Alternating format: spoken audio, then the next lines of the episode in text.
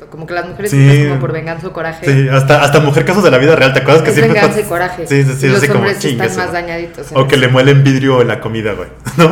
Las gotitas mágicas siempre Sí, funcionan en las novelas, en todo eso. Huevo, güey. Es como, ay, te preparé un té. Sí, Se voltea tantito el güey. y así, tómala. Toma tu té, mi amor. ¿Sabes qué está más cabrón? Las, que, la- las personas que van envenenando poco a poco a la otra persona, güey. Pues son las de las Sí, novelas. el Porque hay, hay- unos como de que no, ya martaste ahora sí. pum, el Marta Sagún. Sí, el, put, el putazo. así de que el putazo. ¿no? Pero hay unos que así de que no, estos últimos seis meses te la voy a hacer bien difícil. Como el papa, un papa así lo envenenaron, güey. Y mágicamente el güey empieza. Ah, me estoy sintiendo mal. Ya está en cama. Oh, ya no puedo. Tu último tecito. Y Mi tómala, güey.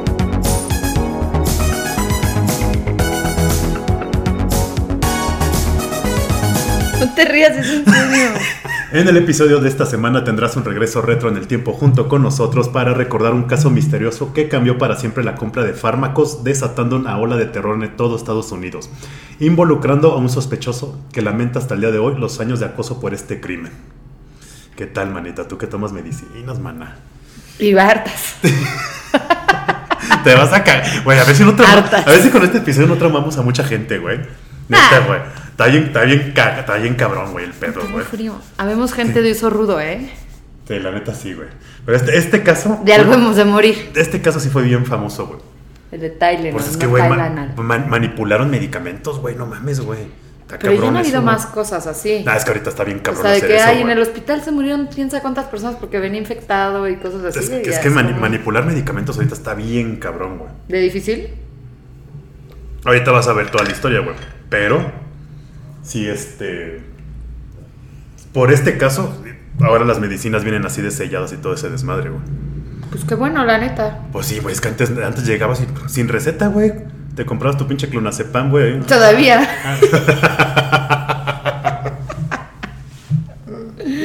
No, mames. Tú ya deberías de ser doctora, güey. Ya, ya- ya La deberías neta de- soy buena. Ya deberías de, de medicar, güey. Deberías Oye. tener tus recetas, güey. Pues todo, todo el tiempo invertido en, en el médico, pues o sea, al menos que algo haya servido. O sea, tú ya sabes que mezclar, ¿no, güey?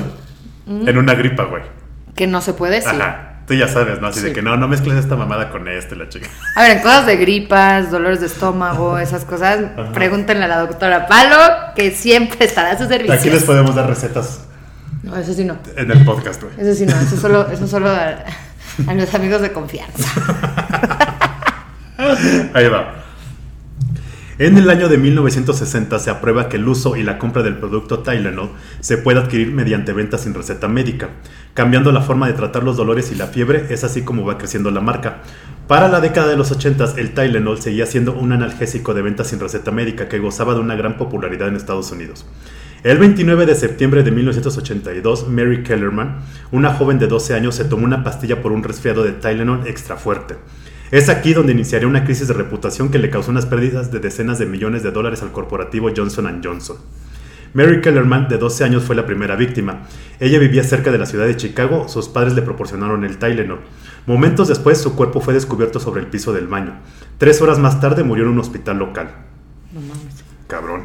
Pues Cerca como de... si, ay, paloma, mamá, me siento mal, échate tu tempra. Sí, sí, así, tu paracetamol y mocos, güey. Pero el Tylenol todavía existe. Sí, sí, sí, sí, sí, sí, sí, cabrón. Y sin receta. Sí, no, ya tienen un chingo de, de ¿no? Cerca de la casa de Kellerman vivía la familia Janus. Tres de los miembros de esa familia presentaban síntomas de resfriado e ingirieron la pastilla. También perdieron la vida. No sabíamos lo que estaba sucediendo, pero todos creyeron que él murió por un ataque al corazón, señaló el hermano Joseph Janus. Pero Adam Janus, la víctima, no fue la única, no, no fue la única de su familia. Después de que los parientes llegaron para consolar a sus seres queridos, otro hermano de Adam, Stanley Janus, se tocó el pecho y cayó al suelo. Empezó a salir espuma de su boca, relató Joseph. Sus ojos estaban volteados. Como venenoso, güey. O sí, sea, güey, como veneno, güey, como veneno así, cabrón. No, este cabrón, qué pedo. A ver. Las autoridades pusieron en cuarentena la casa y sospechando que se trataba de un problema de salud, llamaron a la enfermera del condado de Arlington Heights para que buscara pistas relacionadas. y ella descubrió una pista bastante reveladora. Las víctimas habían tomado Tylenol poco antes de morir. En la basura encontró el recibo de un frasco que se había comprado esa mañana. Tiene que ser el Tylenol. Hay algo mal con el Tylenol. Recordó haber pensado en ese momento Helen Jensen, la enfermera. Luego de las cuatro muertes, las alarmas se encendieron en la ciudad de Chicago y sus alrededores. Estos homicidios llegaron a ser conocidos como los asesinatos de Tylenol. Siete personas, tres de ellas de la familia Janus, murieron por lo que los investigadores descubrieron eran cápsulas de Tylenol mezcladas, mezcladas con cianuro, güey. No mames. Está cabrón. Ahora. Pero eso fue por maldad. Sí, sí, sí, sí, sí, maldad, maldad. Ahora ahí va. Para los que no sepan, y brevario cultural, ¿qué es el cianuro? Es un veneno que bloquea la capacidad del cuerpo para usar el oxígeno. Según el Centro para el Control y Prevención de Enfermedades de Estados Unidos, se trata de una sustancia que afecta especialmente el corazón y el cerebro porque esos dos órganos utilizan mucho oxígeno. Su efecto es muy rápido, no hay duda de eso, indicó el doctor Edmond Donaghy, quien trabajó en el caso como médico forense adjunto del condado de Cook. En su forma de cristal sólido, el cianuro puede resultar letal para los humanos en cantidades mucho menores a un gramo, aunque hay personas que sobrevivieron tras ingerir más de eso. Una revelación de que el cianuro estaba detrás de los asesinatos era el olor que tenía el frasco de las pastillas. Usualmente el olor del cianuro es descrito como almendras amargas, explicó el doctor, quien en el momento de los asesinatos le pidió a un, a un investigador oler el frasco.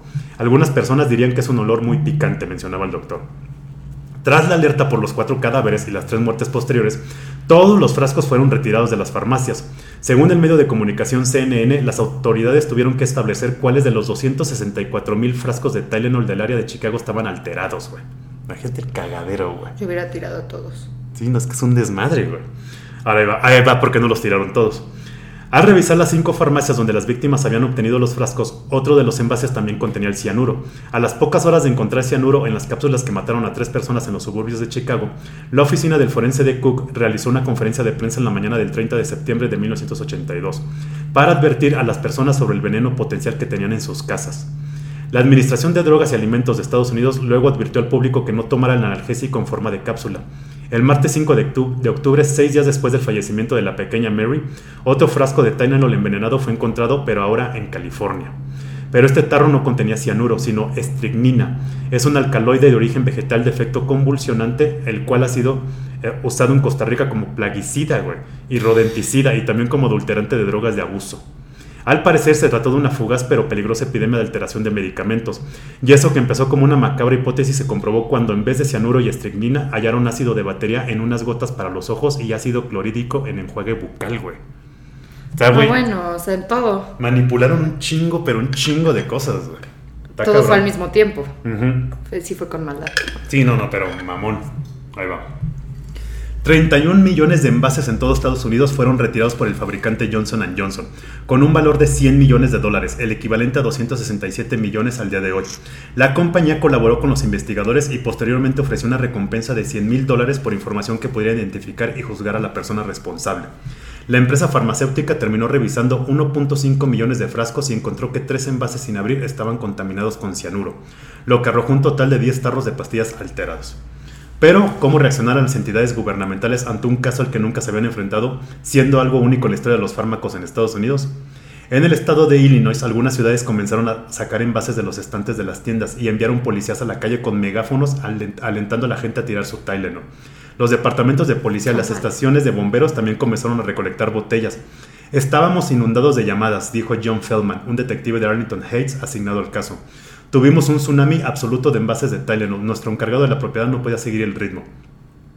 La investigación de Tylenol comenzó como una colaboración informal entre detectives en Arlington Heights y Elk Grove Village, los condados donde se identificaron las tres primeras muertes. Ahora aquí viene un cagadero, porque si pensaban que nada más en México hay cagadero cuando empiezan casos así, en Estados Unidos, no mames, con este caso peor, ¿no? te ves los niveles de corrupción que hay, güey. Y, y, y- y el pedo de querer tener así como la como ponerse la estrellita de yo fui el que descubrió quién fue el asesino, güey. Entonces empezaron a meter el pie entre ellos. Sin embargo, al final del día se culparía a las cápsulas contaminadas por dos muertes en el condado vecino de DuPage, lo que ampliaría tanto el alcance de la investigación como la amenaza para el público. Las cosas eran caóticas, no había un líder claro y había vidas en peligro. Esa noche el fiscal general de Illinois, Ty Fauner, se sentó en un estrado para escuchar discursos en la cena anual de la Organización Republicana del Condado de Kane. Necesitaba estar allí sin importar cuánto odiara hacer campaña. La última encuesta del Chicago Tribune mostró que estaba unos 20 puntos abajo en las próximas elecciones. Si Fanner tenía alguna posibilidad de conservar su cargo en noviembre, tenía que generar O sea, fue a entusiasmo. propósito, más bien. de Seguro los hicieron a propósito para decir yo, yo salvé. No, no, no, no. O sea, sí estaba, sí estaba. O sea, el güey sí. man- hay, hay una persona que sí manipuló todo el pedo. ¿Y la agarraron? Ah, es que ahí te va, te va todo el desmadre. Por meterse el pie entre las entidades, güey, fue un desmadre. Tenía que generar entusiasmo entre los votantes conservadores de los suburbios, o al menos hacer que recordaran su nombre. A la mitad del discurso, un asistente le tocó el hombro y le dijo que necesitaba atender una llamada importante. Foner miró a todos los agentes de poder en la plataforma, el senador de estadounidense, el gobernador James Thompson, el secretario de Estado de Illinois, y negó con la cabeza. Estos otros hombres estaban todos preocupados por sus posibilidades de ganar. No podía irse. No quiero bajarme de aquí, le dijo en voz baja al, asis- al asistente. Creo es bastante importante, respondió el asistente. Foner bajó del escenario y escondido detrás de una cortina de terciopelo azul, donde un oficial de policía estatal informó del caso de Tylenol. Los departamentos de policía trabajaban en los asesinatos en relativo aislamiento, y cada condado tenía su propio fiscal estatal para supervisar el caso. O sea, cagaderos. El fiscal general no tenía autoridad para intervenir, pero Foner había sido un destacado fiscal federal, un director de la policía estatal muy querido y un líder eficaz de importantes investigaciones criminales. El Departamento de Cumplimiento de la Ley de Illinois, ahora llamado Policía de Illinois, quería que ayudara.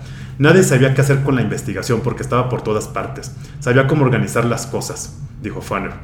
Foner salió de la escena de inmediato e hizo llamadas durante el viaje a casa, aprovechando su posición como funcionario estatal con acceso a un teléfono de automóvil, entonces una pieza de tecnología relativamente rara.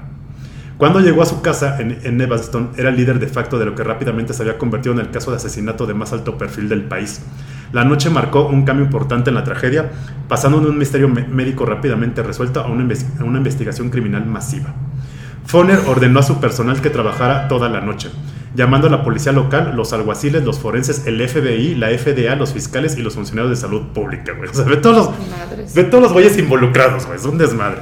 Ahora, también sentó las bases para sacar Tylenol extra fuerte de los estantes de las tiendas en todo el estado, yendo más allá del único lote que el fabricante de- del analgésico había retirado del mercado ese día.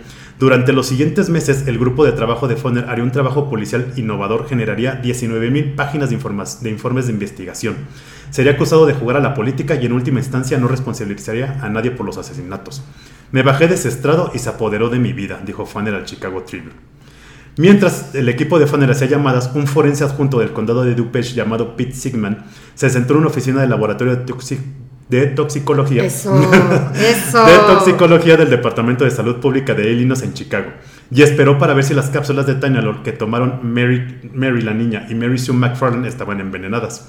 Las autoridades ya consideraban que las muertes de las mujeres estaban relacionadas con el cianuro cuando contactaron a Foner durante su evento de campaña. Las botellas, sin embargo, necesitaban ser examinadas antes de que pudieran decir con certeza.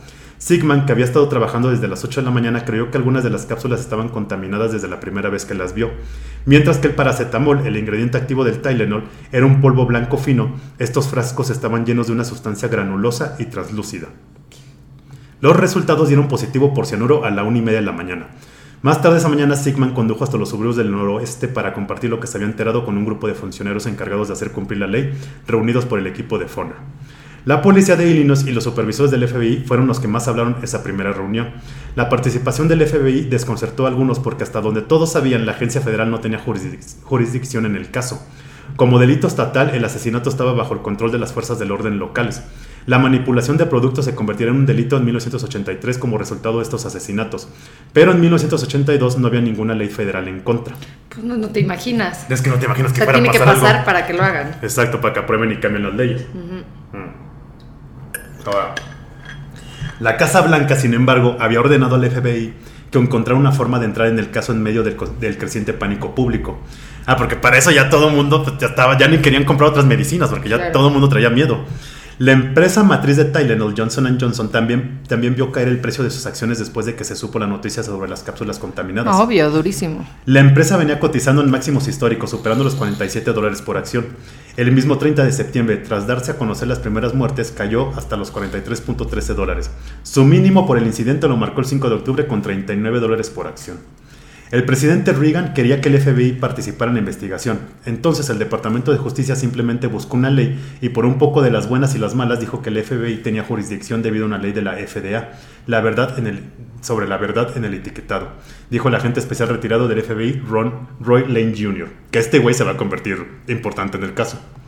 El FBI puso a unas tres docenas de agentes en el caso, bajo la premisa de que la agencia necesitaba determinar si Johnson Johnson había violado la ley federal al no incluir el cianuro de potasio entre los ingredientes activos del Tylenol. En pocas palabras, la entrada de los federales en la investigación dependía de, dependía de la noción ciertamente absurda de que el fabricante intencionalmente puso veneno en el analgésico y luego cometió un delito menor al no incluirlo en la etiqueta. Los agentes no se molestaron en fingir que las reglas de etiquetado eran su verdadera motivación para involucrarse. Entonces ahí empezaron a... Se pensó que Johnson Johnson la había cagado. Está muy cabrón. O sea, está muy cabrón Sí, que una empresa haga, haga algo así. Entre ellos estaba el famoso agente del FBI, Roy Lane. Que, ah, aquí está. Un agente federal muy respetado que ayudaría a encerrar a todo tipo de delincuentes durante su carrera de casi 30 años. El caso de Tylenol, sin embargo, sería el más importante de su vida profesional. Incluso después de retirarse del FBI en 1996, no lo dejó pasar. Al final se decidió que la policía estatal tomaría la delantera entre las agencias y que los investigadores se dividirían en casi cuatro docenas de equipos. Ocho de ellos serían escuadrones de tres miembros compuestos por un agente federal. O sea, chécate todo el cagadero para ca- capturar un cabrón. O sea, no mames. Un investigador estatal, un detective suburbano de una de las localidades donde vivían las víctimas o se descubrieron botellas contaminadas. Los informes se escribirán por triplicado para que cada miembro recibiera una copia. En teoría, el plan evitaría que alguien se quejara de no estar al tanto. En realidad, algunos miembros del grupo de trabajo aún acusan a sus colegas de comportamiento reservado 40 años después. El grupo el grupo de trabajo optó por trabajar en un búnker de la policía de Illinois, una ubicación central que sería el hogar de una línea de información, sesiones informativas para investigadores dos veces al día y conferencias de prensa para decenas de reporteros acampados fuera del edificio. El grupo de trabajo se reunía cada mañana en la sede de The Plains para discutir pistas y obtener sus asignaciones.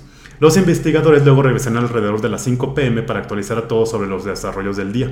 La agente del FBI, Shari Koba, una de las pocas mujeres en el grupo de trabajo, estaba a cargo del mostrador de información.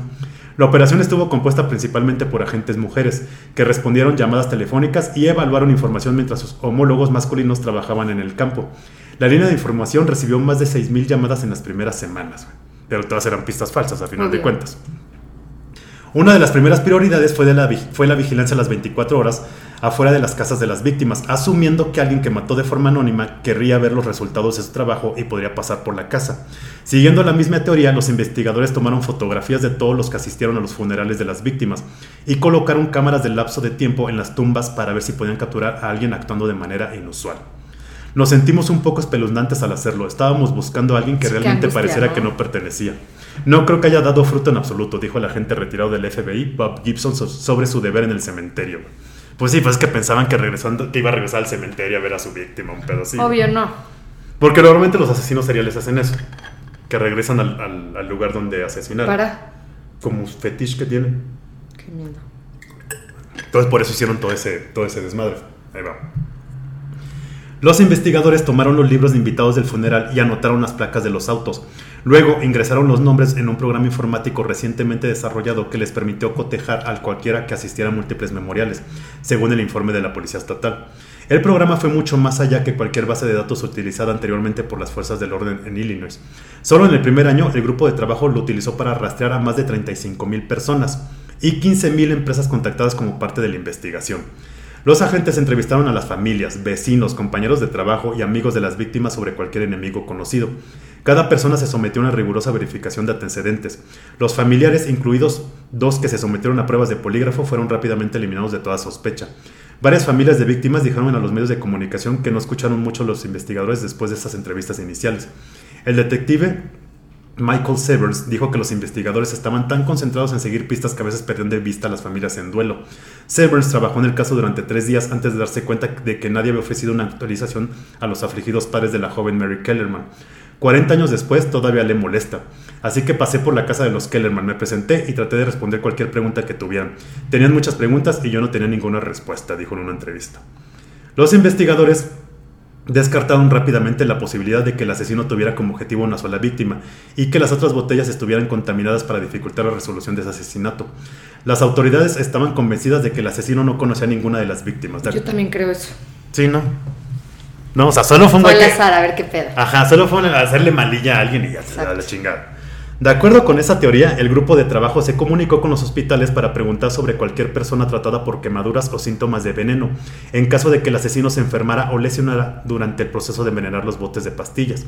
Los investigadores revisaron los registros de la biblioteca para ver quién había prestado el libro sobre cianuro, y hablaron con los veterinarios sobre cualquier envenenamiento de algún animal inusual, pensando que el asesino pudo haber probado primero el químico en las mascotas. El grupo de trabajo interrogó a los almacenistas, gerentes, ex empleados descontentos y clientes problemáticos en los lugares donde se habían encontrado los botes envenenados.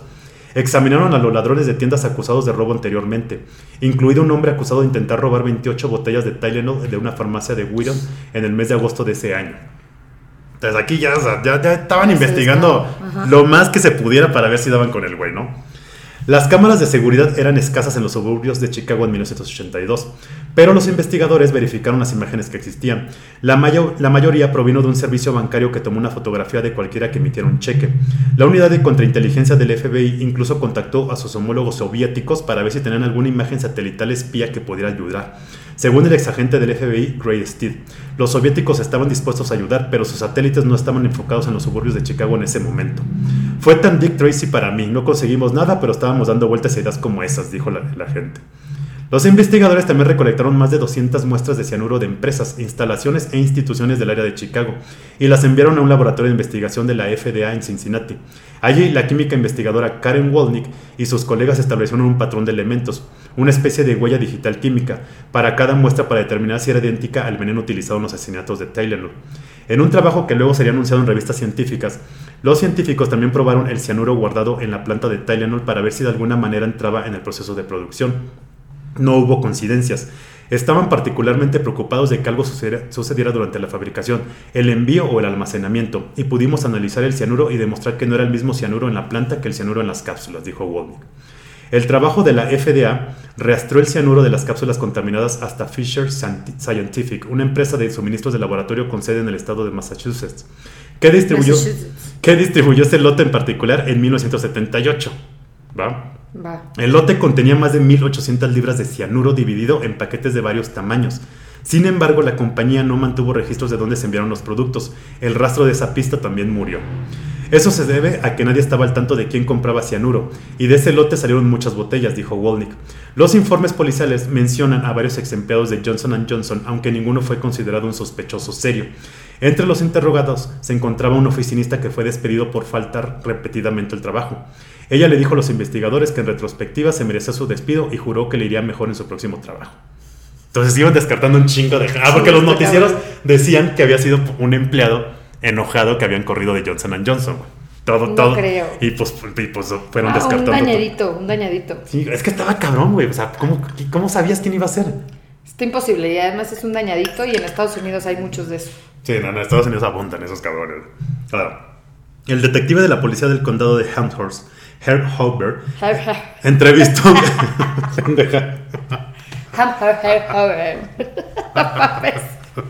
¿Qué idioma fue ese? Pues ahí está, güey. Hamhurst, güey. Ahí es un pinche condado con nombre alemán, güey. Entrevistó a un químico que había sido despedido de la empresa en los últimos meses. El hombre se encogió de hombros ante su despido cuando los investigadores le preguntaron, diciendo que era la naturaleza del negocio. Ya tiene un nuevo trabajo, él no encajaba en ese perfil, dijo la gente. Los investigadores asumieron que el culpable era un hombre, aunque los registros indican que no descartaron automáticamente a nadie por su género. Los estudios han encontrado que las mujeres que matan usan veneno con más frecuencia que los hombres, pero generalmente se dirigen a personas que conocen. Los hombres asesinos son más propensos en general a matar al azar y a gran escala. Dato cultural. Sí, es bueno saberlo, pero sí es cierto. Como que las mujeres sí. como por venganza o coraje. Sí, hasta, hasta mujer casos de la vida real, ¿te acuerdas que es siempre venganza y coraje. Sí, sí, sí. Y los así hombres como, están más dañaditos. O que le muelen vidrio en la comida, güey. ¿No? Las gotitas mágicas siempre Sí, funcionan en las novelas, en todo eso. Es como, ay, te preparé un té. Sí. Se voltea tantito el güey. Y así, tómala. Toma tu té, mi amor. ¿Sabes qué está más cabrón? Las, que, la- las personas que van envenenando poco a poco a la otra persona, güey. Pues son las de las Sí. novelas. En el Porque hay, hay, hay unos como de que no, ya mataste ahora sí. pum, el Marta el- Sagún. Sí, el, put, el putazo. así de que el putazo. ¿no? Pero hay unos que así de que no, estos últimos seis meses te la voy a hacer bien difícil. Como el papa, un papa así lo envenenaron, güey. Y mágicamente el güey empieza. Ah, me estoy sintiendo mal. Hasta que ya está en cama. Oh, ya no puedo. Tu último tecito. Y tómala, Mi güey. amor. Y tómala, güey. y Así. Les cambian los chochos, también es muy básica, ¿no? Ándale también y, le- y les ponen otras pastillitas ahí medio... Sí, Sí. no, es que, es que hay, hay- hay de tantas maneras, güey. Hasta veneno de rata usan, güey. No, ese sí te mueres en chinga. Sí, no, pues es que no mames, imagínate ahí en la sopa. No mames. Qué horror. En un intento de pintar un retrato más detallado del asesino, el FBI recurrió a una técnica relativamente nueva en ese momento llamada perfiles criminales, en la que los agentes intentan identificar la personalidad y las características de, com- de comportamiento de un delincuente en función de un análisis del crimen. El caso de Tylenol marcó uno de los primeros usos del enfoque. Algunos investigadores del caso, incluidos algunos que todavía estaban involucrados en él, consideraron que el perfil presentado era demasiado vago para ser de utilidad real. Los perfiladores predijeron que el pasado del culpable pro- probablemente incluía tratamiento por problemas de salud mental y un ataque a sus padres. También tendría un historial de crueldad animal. La agente federal Lane Psicópatas. dijo, y el último punto que querían recalcar era que la persona que cometió esto está disfrutando de la atención en este momento, y el hecho de que él o ella había burlado a la policía todavía, todavía le llamaba más la atención. Pues sí, porque ese güey estaba desde su casita viendo todo el cagadero que hizo, güey. Desde las noticias. Sí, y lo disfrutaba huevo. cabrón. Me imagino un pinche Joker. Ándale. Caos, Sa- caos, caos social, chingue su madre, ¿no? Esa, esa emoción, sin embargo, eventualmente disminuiría con el tiempo y el asesino buscaría más emoción según los perfiladores en el caso. Eso es lo que estaban esperando, ¿no? Cuando eso sucediera, el sospechoso se pondría en contacto con un investigador federal y se ofrecería a ayudar a resolver el caso. Que en, mu- que en muchas situaciones ha pasado eso. La gente Lane pensaría en esa línea un año más tarde, cuando sin preguntarle, un sospechoso lo llamó y se ofreció a ayudar a resolver el caso. En aquellos primeros días, las mejores pistas procedían de los propios envases de Tylenol. Las autoridades creían que ofrecían pistas sobre quién podía y quién no podía haber envenenado las cápsulas. Los investigadores primero consideraron si la manipulación podría haber ocurrido en las plantas de fabricación. Cada envase de Tylenol tenía un número de lote que ofrecía detalles específicos sobre el lote del que provenían esas cápsulas. Los envases de las víctimas Kellerman y Janus contenían Tylenol del lote MC2880, fabricado en Pensilvania. Los envases viajaron a varios almacenes, incluida una última parada de almacenamiento en una instalación de Jewel en los suburbios de Franklin Park, antes de ser entregados a diferentes farmacias en diferentes días antes de las intoxicaciones.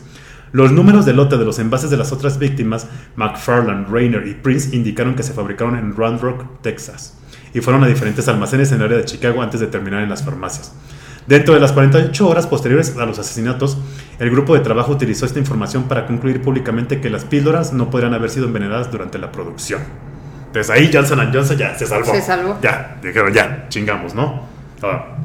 Obviamente, Johnson Johnson no puso cianuro en su propio producto, eso está claro. La probabilidad de que la misma persona pudiera haber puesto cianuro en diferentes lotes fabricados en diferentes momentos en diferentes lugares era logísticamente cero, dijo un agente. El, enfoque poco sistemático preocupó a Foner. Foner pensó que los funcionarios estatales debían ser aún más agresivos, a pesar de las consecuencias para la investigación. Si la gente tirara su Tylenol, las autoridades nunca sabrían el alcance total de la manipulación. Pero si mantuvieran los frascos en sus botiquines, más personas podrían morir.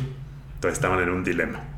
Después de eliminar la posibilidad de que los envenenamientos ocurrieran a, nivel de la planta, los investigadores revisaron los antecedentes de los trabajadores de las empresas de camiones y los depósitos de almacenamiento involucrados en la distribución de las botellas contaminadas, así como otros registros de la empresa.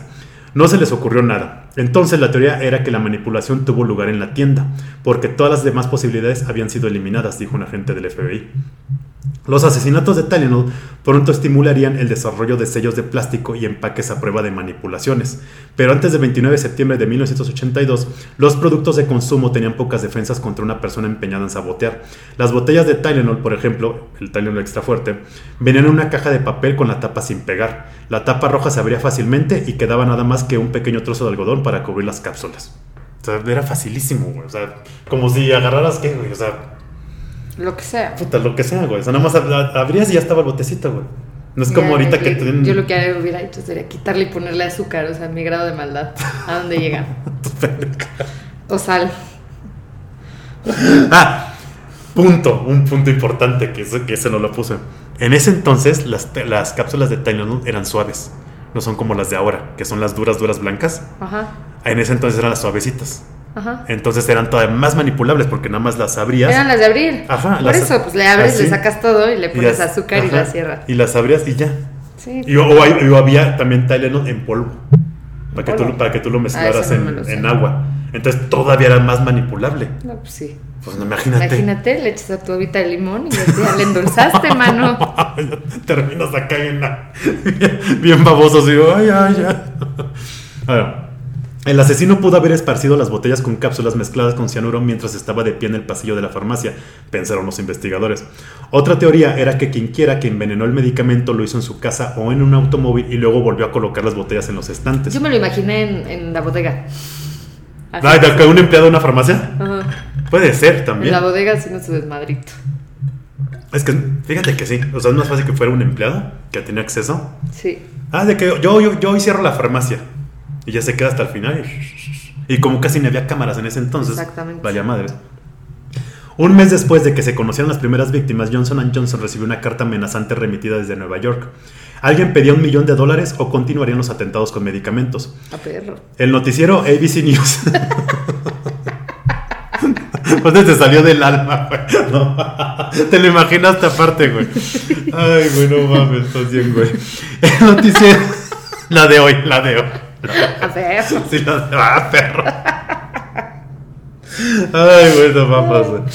El noticiero ABC News informó que al menos 100 agentes del FBI, con el, con el refuerzo de otros 100 agentes de la policía de Nueva York, se movilizaron para localizar al extorsionista. El 20 de octubre de ese mismo año capturaron a James Lewis, un hombre del estado de Massachusetts que tenía 36 años en el momento en el que ocurrieron los asesinatos. Lewis admitió al, al FBI haber enviado en aquel momento una carta a Johnson Johnson. Arrestado y luego declarado culpable, Luis pasó 12 años en una prisión federal por extorsión, pero nunca se le pudo acusar de las muertes, y no está nada claro que fuera el responsable. Y aunque sus huellas coincidían con las de la carta, jamás se le pudieron probar los cargos de asesinato ni de envenenamiento de los medicamentos. Solo fue tachado como un charlatán, que aprovechó la situación para llamar la atención. En todo caso, según la angustia colectiva, se apoderó, se apoderó en Halloween. Según informes, aquel 31 de octubre las ventas de dulces cayeron casi 50%. ¿Por qué? Porque muchos padres no permitieron que sus hijos salieran a pedir dulces por miedo a que algunos estuvieran envenenados. Pues sí, o sea, sí hace lógica. ¿Y sabes qué? De ahí me acordé. De ahí viene la pinche leyenda urbana de los 90 que te acuerdas que los papás decían los 2000 de que no, no, no, en Halloween no vayan a agarrar dulces de extraños porque están envenenados. De aquí está de haber surgido esa pinche leyenda urbana. A mí no me tocó eso, pero. ¿No te tocó? A mí sí. De que no, no, están diciendo que unos vecinos están envenenando, envenenando dulces. Seguro de que Ahorita vas a las bodas y vienen premiados. Sí, güey, no, no mames. me echó congos y la chisi, güey. Y Que de- agarras tu chocolatito Sí, y güey. sales Sí. bailando, güey. No mames. Y ni te dicen, güey. ni Y no avisan, eso está muy güey. mal. Eso está, eso está muy cabrón. Pinches parejas, las que hacen eso no sean Que, culeros. vaya, avisen, que va la güey. abuelita y un postrecito y Ah, tómala. no, y imagínate, se te petatea, No, eso güey. está peligroso. A mí me parece que no es correcto. Sí, bueno, o sea, no sean culeros y avisen, güey. Actualmente los avances tecnológicos han permitido a los investigadores determinar la fecha del matasellos de la carta de extorsión escrita por Luis, en la que exige enviar un millón de dólares a una cuenta bancaria. Y decía, si se quiere detener la matanza, como puede ver, es fácil colocar cianuro en las pastillas en los estantes de las tiendas. Así es lo que, lo que escribió. La nueva cronología sugiere que Luis escribió la carta antes de que el público supiera de las muertes que estaban relacionadas con las píldoras de Tylenol contaminadas. Luis, que ahora vive en el área de Boston, ha negado cualquier implicación en las muertes y nunca fue acusado por los asesinatos, solo por el intento de extorsión hacia Johnson Johnson. Luis dice que durante 40 años ha sido acosado por un suceso del que no tuvo nada que ver y que hasta el día de hoy siguen sin encontrar a un culpable por los asesinatos de Y lo van a Tyler. encontrar. No mames, capaz que ya está muerto, güey. Sí, además. O sea, no mames, o sea, güey, o sea, la neta ya, ya Ya chole, ya. no, pues es que, güey, ya. Todavía cuando estoy investigando este pedo, me acuerdo que todavía hace como dos años reabrieron el caso por un posible sospechoso. Pero, güey, a ver, si lo hizo un cabrón, ahorita ya es un abuelo, güey. Debe tener 70, 80 años, güey. Sí, si es que sigue vivo. Si es que sigue vivo, entonces, pues, o sea, está cabrón. Ahora, lo que está más cabrón es. ¿Por qué no siguió envenenando, güey? O sea, ¿por qué no siguió haciendo eso?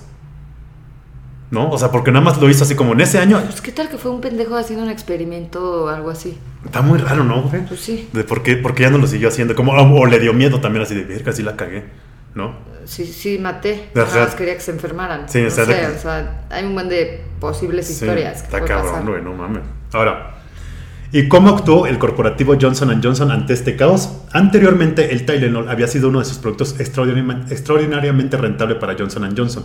Cuando se produjeron las continuas muertes ocasionadas por el Tylenol, este producto tenía una cuota del 35% de un mercado de analgésicos que registraba mil millones de dólares de ventas en ese entonces. Se estima que contribuía con un 7% a las ventas mundiales de la empresa y casi un 20% a sus beneficios.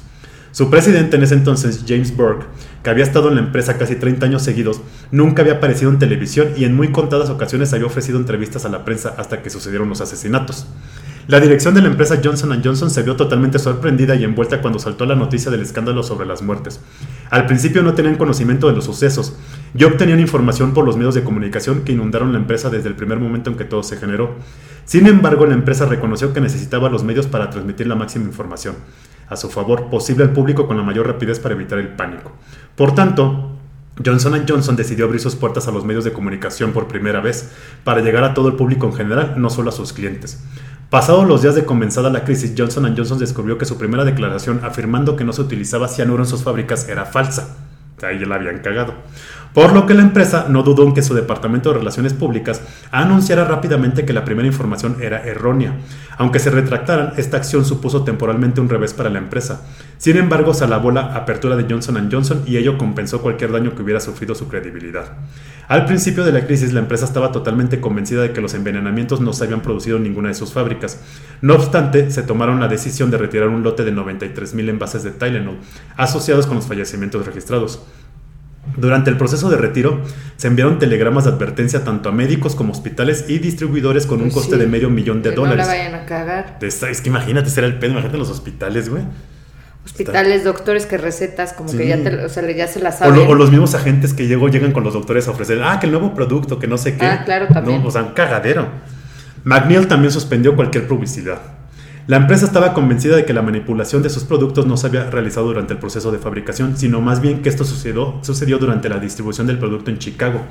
Pese a que la empresa sabía y estaba completamente convencida de que no había hecho nada incorrecto en su proceso, Johnson Johnson se resistió a la tentación de declarar que no había ninguna conexión posible entre su producto y los envenenamientos.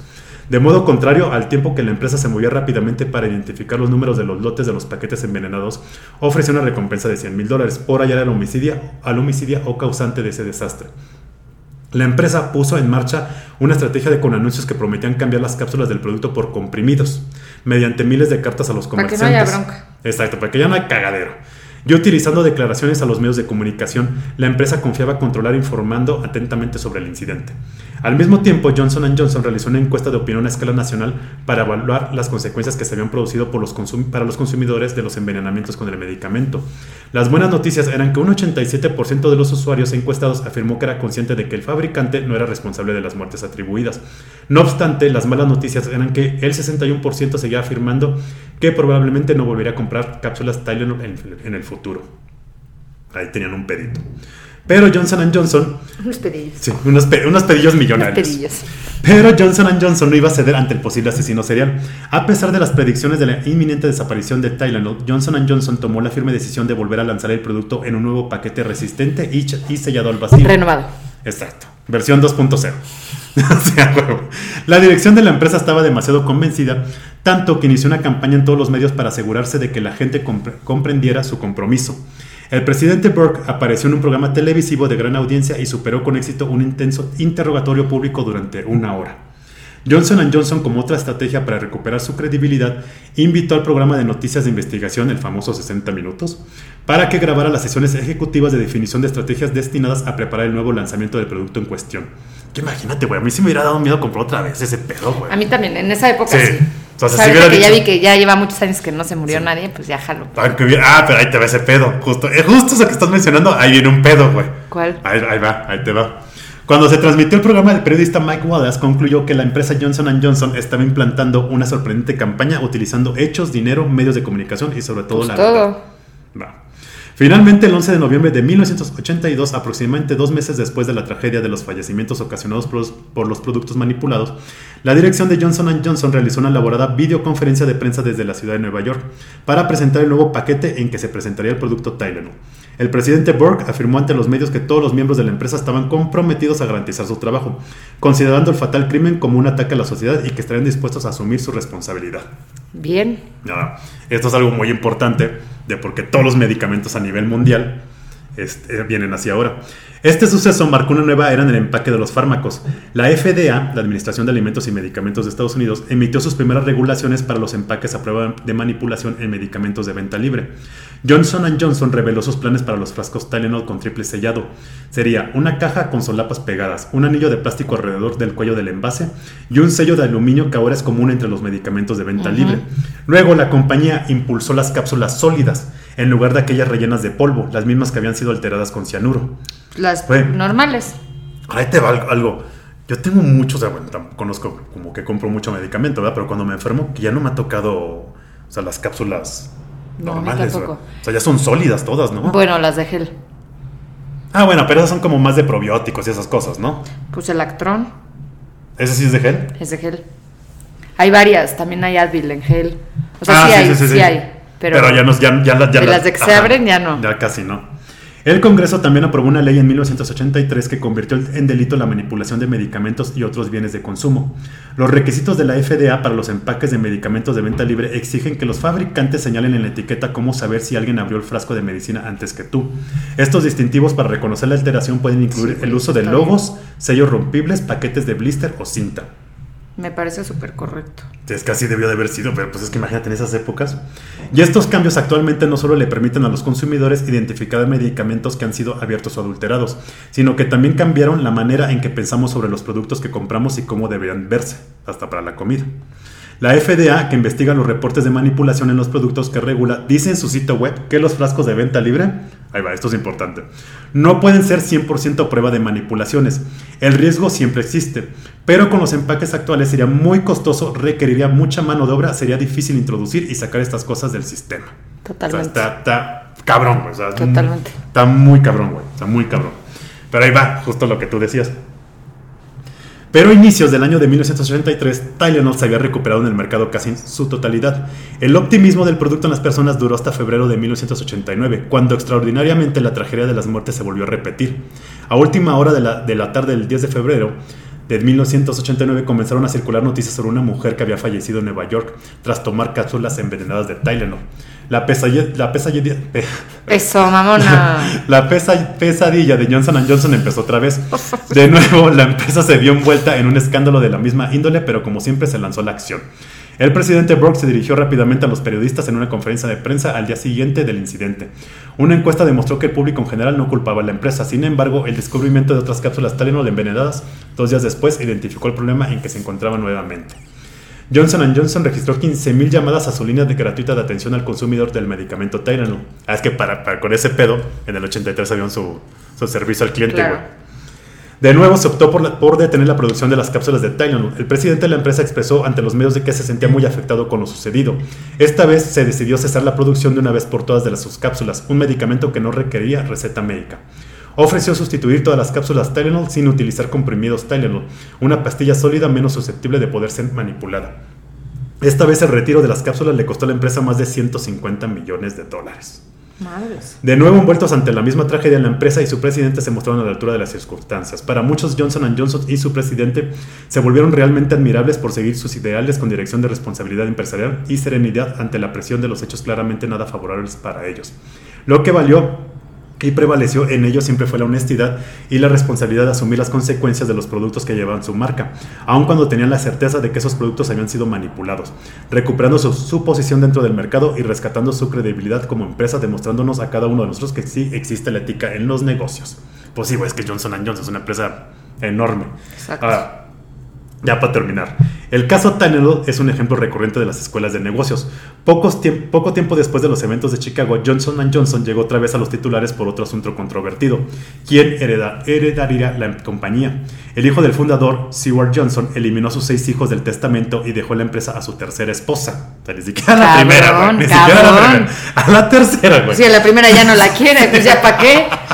Pero a los hijos. No, eso está cabrón. El cambio lo hizo apenas seis semanas antes de su muerte, en 1983. Los hijos llevaron el caso a, juicio, pero eso lo contaremos en otro episodio, porque ese chisme está chingo. Seguro sí. No mames, está cabrón, güey. Pero casi, casi se matan entre ellos, güey. Y este fue el recuerdo retro sobre un suceso que llevó a que se cambiaran y aprobaran leyes farmacéuticas, pero que aún con todo el poder político que se aplicó sobre el caso 41 años después sigue el misterio de quién fue el verdadero culpable de estos asesinatos. Qué duro. Yo creo que ya está muerto, la neta. Yo también. O sea, no creo que esté vivo, güey. O sea, Y no lo van a encontrar ya, o sea, ya que lo superan. es que, ¿cómo encuentras una persona que hizo, güey? Es como el de las cartas bombas, ¿te acuerdas? Que hay una serie en Netflix y un documental, güey. Sí, Que se tardaron un chingo, o sea, creo que 30 años para agarrarlo, güey. sí. Pero ese güey lo seguía haciendo. Es la diferencia. Sí, pero aquí fue un. Y aquí fue un- seguro más fue un un- loquillo ahí, hasta me lo imagino con granos en la cara y así que trabajaba en la farmacia. Un pinche puberto, ha de haber un sido, güey. puberto que trabajaba en vacaciones en la farmacia. Para ganarse pesito honesto. para ganar su pesito en esto y de repente pues ya se aburrió y dijo pues era medio psycho Ujú. y pues a ver qué pasa o sea fue como un medio experimento que se le salió de las manos y ya Sí, güey. Ya le debe haber dado miedo y se salió y dijo, ni Sí. madres, güey, bye. ¿No? Sí. La cara te. Entonces. No, le- eh, ah, perro. Perro. Ay, güey. O sea, está el pinche caso. Ahora sí. pues, A ver si no traumamos a varios con este pinche caso, Nah, güey. está bueno Sí, no, pero no mames, güey. pero no te trauma Pero fíjate, la leyenda urbana siempre había sido que había sido un ex empleado de Tylenol. Y siempre se Ah, quedó de así. la pero ya, farmacia. ya cuando empiezas a investigar y dices, no, o sea. es de la farmacia O fue un güey de la farmacia, o. Pero es que no puede, ¿sabes qué? No puede haber sido uno de la farmacia porque fue en varias farmacias donde compraron el Provecho. medicamento. pues un compa que iba uno otro otro o sea iba por farmacia Sí. así. Y veces fue al azar, un, güey así, un güey al azar y nada más así como. pum, nomás pum. que mala suerte de la familia Y yo, y no creo que lo haya hecho dentro de la farmacia, porque tendría que haber estado un chingo de tiempo así de. Alguien se hubiera dado cuenta. Entonces, compró el producto, se lo llevó, regresó a la farmacia y lo dejó ahí, güey. sí exacto O sea, porque manipularlo ahí en el estante estado en cagadero. no dificilísimo ¿No? O sea, sí está cabrón, güey. Pero ahí para los que, para los que toman medicamentos, ahí se la piensan dos veces.